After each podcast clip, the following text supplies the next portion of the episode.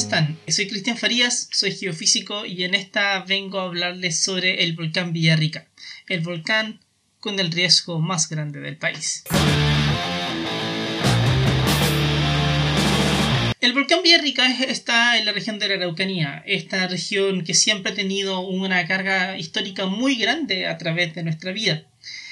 Es el volcán más activo del país, eso quiere decir de que es uno de los que tiene la mayor cantidad de erupciones y aparte, como lo vemos ahora, es casi un volcán que está haciendo erupción de manera más o menos continua, lo cual es raro. Así que tenemos que empezar a hablar acerca de por qué el Villarrica es el volcán más activo y qué es lo que lo hace así. Bien, el, el Villarrica es un volcán interesante porque tiene el magma llegando a la superficie en todo momento si uno va al lugar, se va a encontrar con que tienes hoy por hoy un volcán con este cono que se ve bastante bonito en realidad, eh, y que una vez que llegas al cráter, que es bastante importante, eh, vas a poder ver un conducto abierto. Esta idea del el volcán que tiene una chimenea que baja y que de abajo está la lava y todo lo demás, se ve de cierta forma en el Villarrica, pero es uno de los pocos volcanes en el mundo en los cuales se ve. Volviendo, lo que tienes es un conducto y luego un lago de lava que lo está rellenando.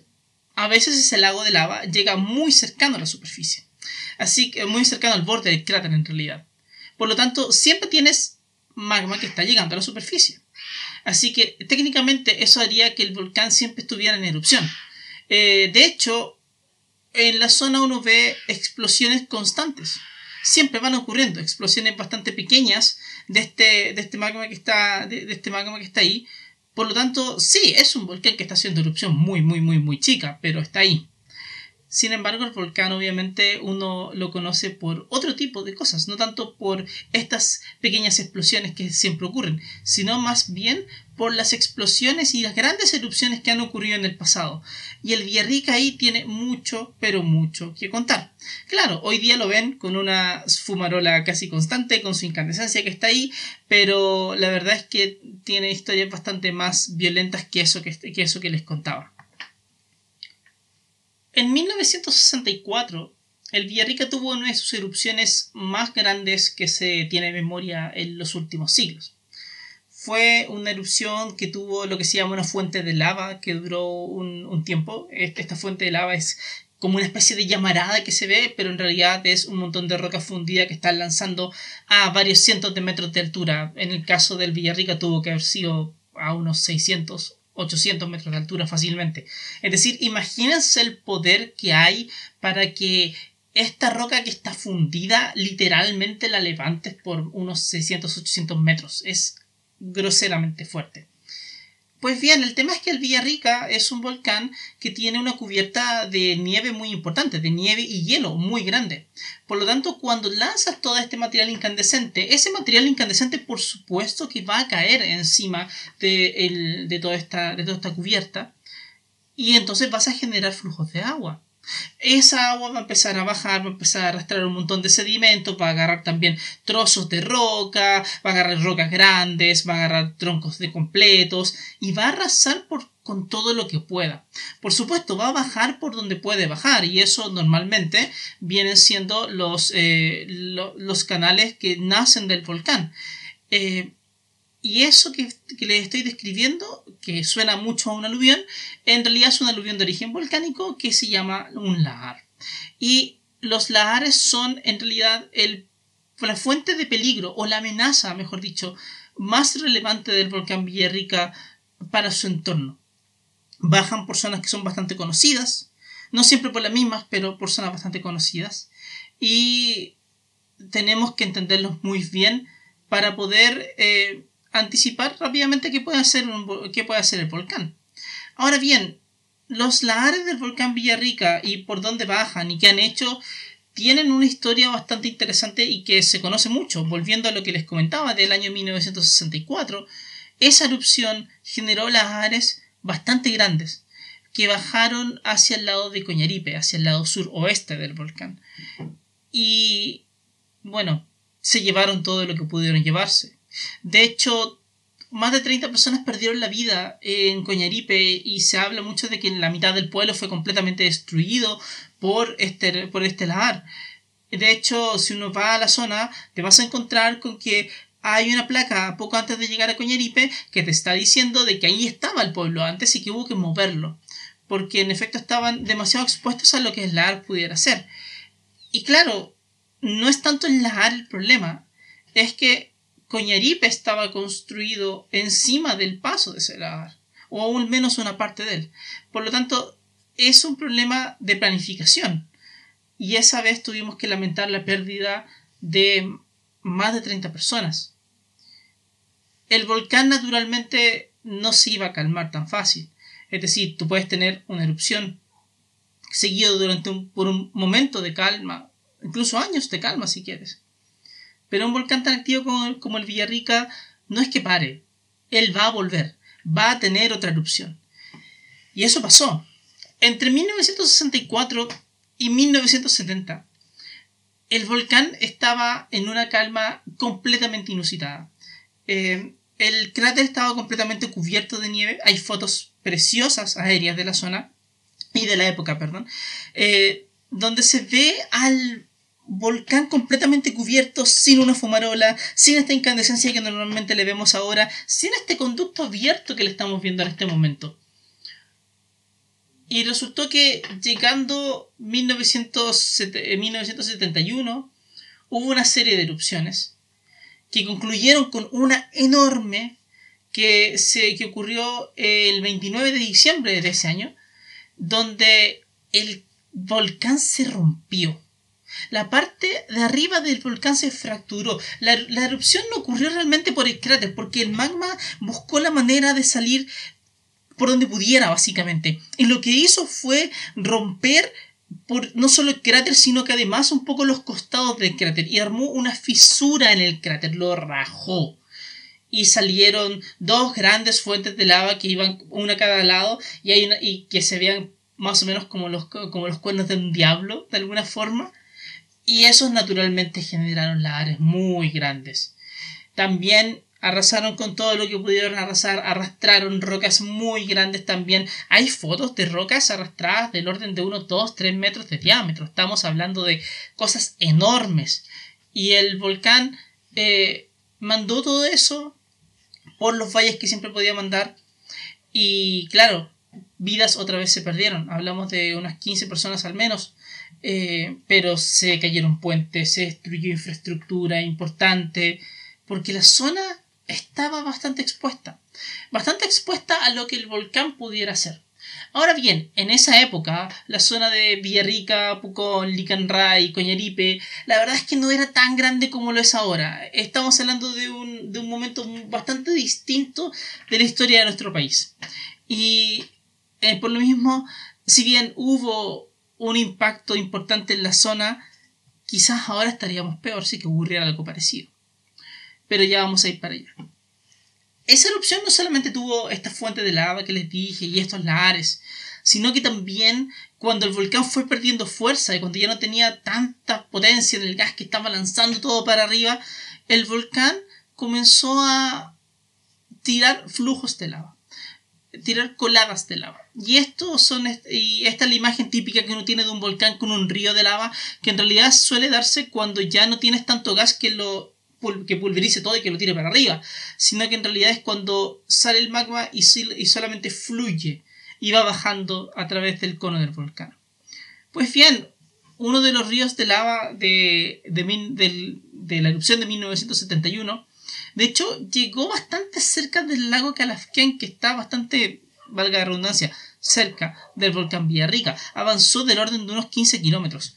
Y la verdad es que uno lo ve y es muy grande. hoy por hoy es una muralla de roca de unos 3 metros de diámetro, o sea, de 3 metros de altura, perdón, 3, 4 metros de altura. Es bastante grande y uno ve cómo avanza y cómo cubre toda la zona. Y al día de hoy nos podemos dar cuenta de que muy cerca de él, eh, por donde pasó los lares de esa erupción y donde está ese, ese río de lava, hay campings porque, ¿por qué no? De hecho hay casas, hay casas. Uno ve, uno, se puede poner a, a, a psicopatear un poco por Google Earth de alguna manera y te vas a dar cuenta de que hay casas que tienen al río de lava como, el muro del patio. Porque obviamente tienes que tener, si no tienes, no tienes un río de lava en tu patio es que no tienes patio. O sea, hay, son cosas claras del sur donde naturalmente uno tiene que tener ese tipo de, de cosas para que estemos bien viviendo en esta zona. Es decir, hemos llegado a un punto donde pareciera ser de que realmente no nos importa demasiado cómo vivimos al lado de este volcán. Porque 1971 no, estás, no, ocurrió hace tanto tiempo realmente. Eh, y uno se empieza a preguntar, bueno, ¿cómo es posible de que al día de hoy estemos construyendo en esas zonas de que haya casas que están literalmente a 3-4 metros del río de lava? Literal. ¿Cómo es posible que eso se esté dando? ¿Es que nos olvidamos? ¿O es que el volcán en realidad se ha ido calmando? Bueno, si vamos a, ver la secuencia de erupciones después, después de 1971, eh, bien, el volcán queda, como les comentaba, fracturado arriba. Y viene la erupción de 1984, que en realidad fue una erupción bastante chica, generó un río de lava que aparece en las, en las fotos que uno puede encontrar en Pucón eh, del volcán con un río de lava bastante bonito eh, y que aprovechó de también rellenar el cráter. Es decir, ahí, ahí el, volcán mismo hizo su, su, propio, su propio makeover y empezó a tratar de de alguna manera rellenar los espacios que se habían, que se habían fracturado antes. Em, eso ocurrió en 1984 y después llegamos a los años 90 llegamos al principio de los 2000 y el volcán lo que estaba haciendo era mostrar una fumarola constante con su incandescencia nocturna. Eh, teníamos este conducto abierto que les comentaba al principio y teníamos un río de un perdón un, un, lago de lava que cubre este, este conducto que a veces podía estar bastante cerca del borde del cráter y otras veces estaba muchísimo más profundo. Hay videos muy buenos de, de gente cruzando por arriba, planeando, y que tú puedes ver en un dron, mientras ellos planeaban, eh, que pasas por, el, pasas por arriba del cráter de Villarrica y abajo ves un punto eh, naranjo incandescente lleno de explosiones como una olla hirviendo. Y eso vendría siendo eh, el lago de lava que estamos viendo el día de hoy que como les digo va cambiando va fluctuando a veces está más arriba a veces está más abajo. Llegamos a todos esos años llegamos pasamos los 90 pasamos los 2000 y no tuvimos una gran erupción, no tuvimos algo importante, algo que realmente nos, nos generara, ah, nos evocara algo como lo que pasó en 1971, como lo que pasó en 1964, como lo que pasó antes en 1949, que fue más explosivo todavía. Entonces quizá uno podría decir, bueno, quizás el volcán se está calmando. Llegó 2015 y el volcán mostró una erupción con una fuente de lava nuevamente porque eso le gusta hacer. Eso es su, sello. Y esa fuente duró del orden de unos 30 minutos. Bastante corta, bastante imponente, eso sí. Hay, hay fotos, muy, fotos muy buenas, videos muy buenos también. Eh, pero no mostró nada más. Eso sí, esa media hora y lo que siguió después durante unas horas más bastaron para poder generar las áreas que avanzaron bastante y que de hecho es, eh, destruyeron parte de un complejo turístico que está a los, eh, a los pies del volcán. Claro, no fueron tan grandes como para ah, llevarse la vida de alguien, como para arrasar con casas. Sí destruyeron un puente por aquí, pero no, no fue tan grande porque la verdad es que la erupción fue bastante corta, entonces no alcanzaste a, derretir una cantidad de agua, de, nieve tan grande, porque no soltaste material incandescente por mucho tiempo. Y pasó el 2015, tuvimos esa erupción, y después no hemos vuelto a tener una erupción importante. Entonces, eh, de pronto uno escucha a autoridades, de, autoridades locales eh, diciendo cosas que del estilo de, ah, este volcán yo lo he visto, eh, el 64 fue fuerte, el 71 fue fuerte, el 84 no tanto, el 2015 no tanto. La verdad es que el volcán se está calmando mucho. Claro, esa es como la, la salida más lógica. Pero obviamente no es así. Y obviamente no es así porque resulta ser de que los volcanes no andan a la pinta de nosotros. En realidad nosotros tratamos de entenderlos. Los volcanes tienen su propia dinámica. O si lo entendemos de otra manera, tienen su propia personalidad. Pasan por sus fases.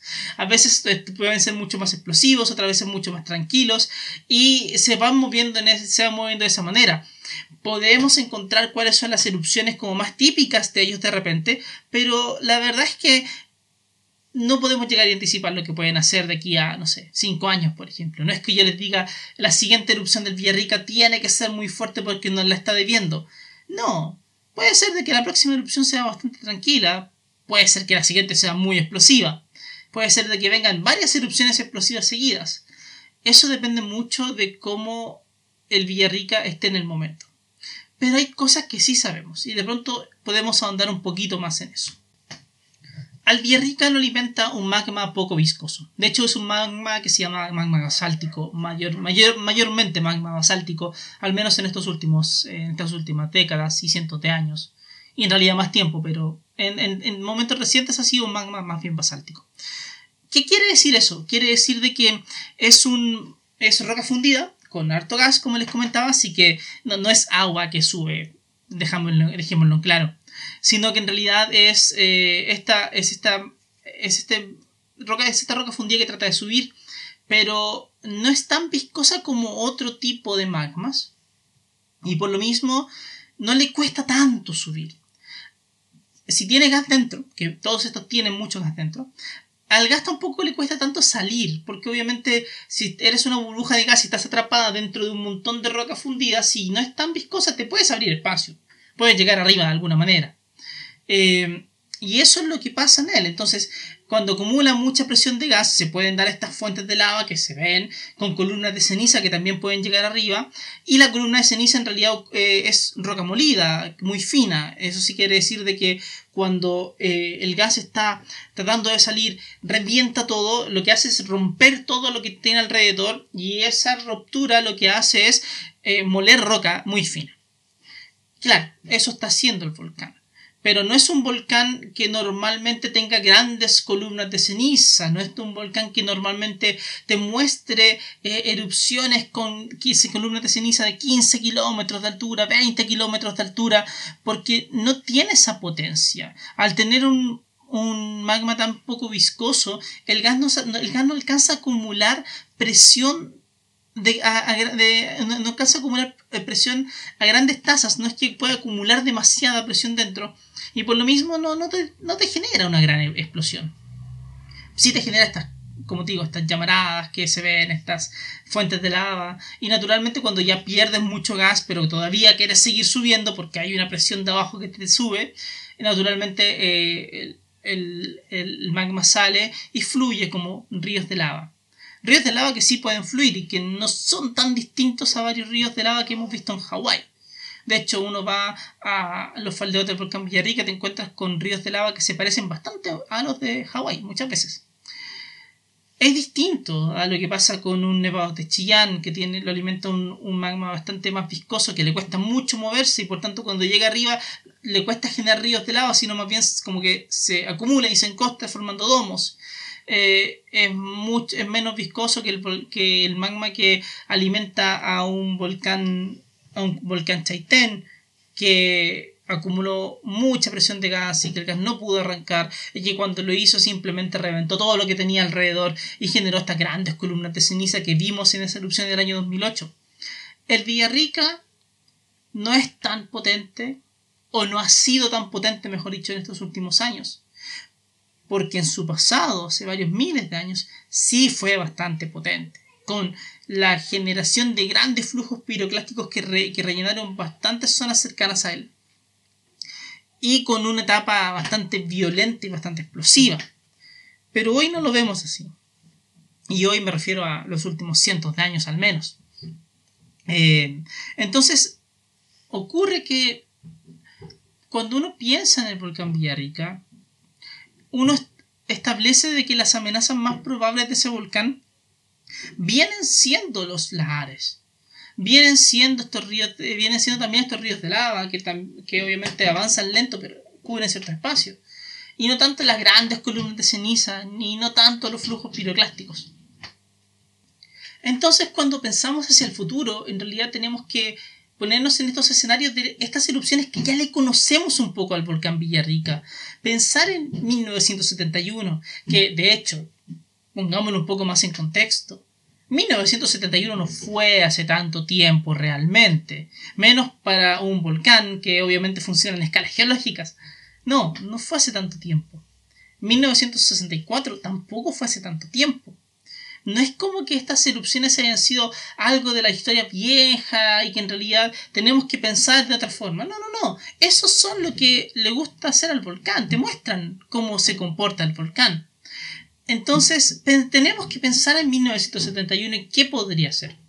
Lo bueno es que ya la gente lo pensó, ya los geólogos trabajaron en eso, ya ingenieros se pusieron a analizar esto también y se dieron cuenta de que el gran problema no es tanto el volcán, porque si pudiéramos, si tuviéramos una erupción como la de 1971 de nuevo, lo que cambió en realidad fue la zona alrededor del volcán. Estos pueblos que estaban ahí, que, que eran pequeños, ahora se convirtieron en grandes focos turísticos. Esas rutas que fueron pensadas para unir pueblos donde vivía poca gente, ahora se colapsan en verano. Y es porque ni siquiera la infraestructura básica de, estas, de estas zonas está pensada para recibir la cantidad de gente que normalmente llega ahí durante verano, durante el invierno. Bueno, ahora en pandemia naturalmente distinto, pero me refiero a, un año más normal. No están pensados para eso. Entonces uno se pone a pensar en, oye, ¿qué, podemos hacer? Y la verdad es que es súper complicado, porque si hoy ocurriera una erupción como la de 1971, tendríamos muchísima más, muchísimas más personas que, que perderían su vida. Tendríamos que lamentar la vida de muchas más personas habría muchas más casas que se destruirían. Los lares se llevarían muchas cosas. Y es porque nos pusimos a construir en el paso de estos lares. Y hay que ser, hay que, hay que, hay que tenerlo claro. El tema no es el volcán. Una erupción volcánica no es un desastre en realidad somos nosotros las personas que construimos de, mala manera. Somos nosotros los que estamos pensando en exponer en exponernos al volcán. Claro, la gente que construye la mayoría de las veces no está pensando en el volcán. Y ese es el problema. De hecho, no, no hay una obligación legal a que tú, si eres un constructor, bueno, una inmobiliaria, pongámosle, tengas que tomar en cuenta el mapa de peligro volcánico que existe eh, para poder ver si vas a construir en una zona que está muy expuesta o poco expuesta a una erupción volcánica. Se pone peor. Yo he visto personalmente eh, tasaciones de terrenos, eh, que un documento que alguien me prestó alguna vez, donde se estaba viendo unas, cuánto valía la zona del delta de, Pucón, donde, donde desemboca parte del, río, del, río, del río Trancura y la única vez que se mencionaba la palabra volcán era para hacer mención a que el suelo era de origen volcánico. Es decir, estás viendo cuánto cuesta un terreno y se te olvida que hay un volcán gigante al lado tuyo que naturalmente puede producir una erupción, que va a producir una erupción importante en algún momento, por la cual tú vas a sufrir. Entonces, es un problema, porque somos nosotros quienes finalmente tomamos malas decisiones. Claro, es bonito llegar a la zona, ver que puedes construir una casa o comprar una casa y que tiene la vista al volcán y que luego tiene la vista al lago y que tiene justo un riachuelo que pasa bastante cerca, pero resulta que ese canal, ese riachuelo, es por donde bajan los lagares del volcán y tú estás justo en la zona en que está más expuesta a lo que el volcán puede hacer. Entonces, ¿vale la pena? ¿Realmente vale la pena? Quizás lo que pasa es que muchas personas no tienen idea de qué se están exponiendo. Y claro, cuando vas al lugar te encuentras con que hay como dos grandes grupos de gente. Aquellos que han vivido ahí toda su vida, que de alguna forma conocen un poco al volcán, y aquellos que fueron llegando en las últimas décadas y que lo vieron en el 2015 hacer erupción y que no lo vieron nunca más. Entonces no han visto lo que el volcán realmente puede hacer. Por ahí va. Ahí está lo que tenemos que trabajar. Tenemos que transmitirle a las personas lo que puede hacer ese volcán. Y ese volcán honestamente puede hacer mucho. Y claro, lo otro que tenemos que transmitirles es que no porque el volcán no sea el más explosivo de Chile, ni mucho menos, es un volcán que queda como relegado. No, no, no. Una erupción volcánica, aunque sea pequeña, te causa daños que son bastante grandes. Aunque no tengas algo muy explosivo, puedes arrasar casas igual. La gente puede perder su, eh, su sustento de vida.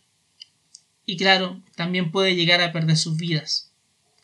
Entonces, cuando volvemos a, pensar en el volcán Villarrica, en realidad no estamos, no tenemos que realmente ponernos a darle la vuelta sobre lo malo, lo bueno que puede hacer el volcán. En realidad el volcán hace lo que él hace nomás. A él nosotros le damos exactamente lo mismo. De verdad le damos lo mismo. Lo que importa es lo que nosotros hacemos respecto a él. Y eso es algo que tenemos que tener súper, pero súper claro. Nuestra sociedad es la que tiene que evolucionar para adaptarse a lo que un volcán puede hacer. Y lo que ocurre alrededor del volcán Villarrica, que naturalmente va a ser otra erupción, que seguramente va a tener fuentes de lava y que seguramente va a generar lares que van a bajar por los mismos lados que ya le conocemos, nosotros lo que tenemos que hacer frente a él es aprender a adaptarnos. Soy Cristian Farías, muchas gracias por escucharme en este nuevo capítulo de Temblor Volcánico.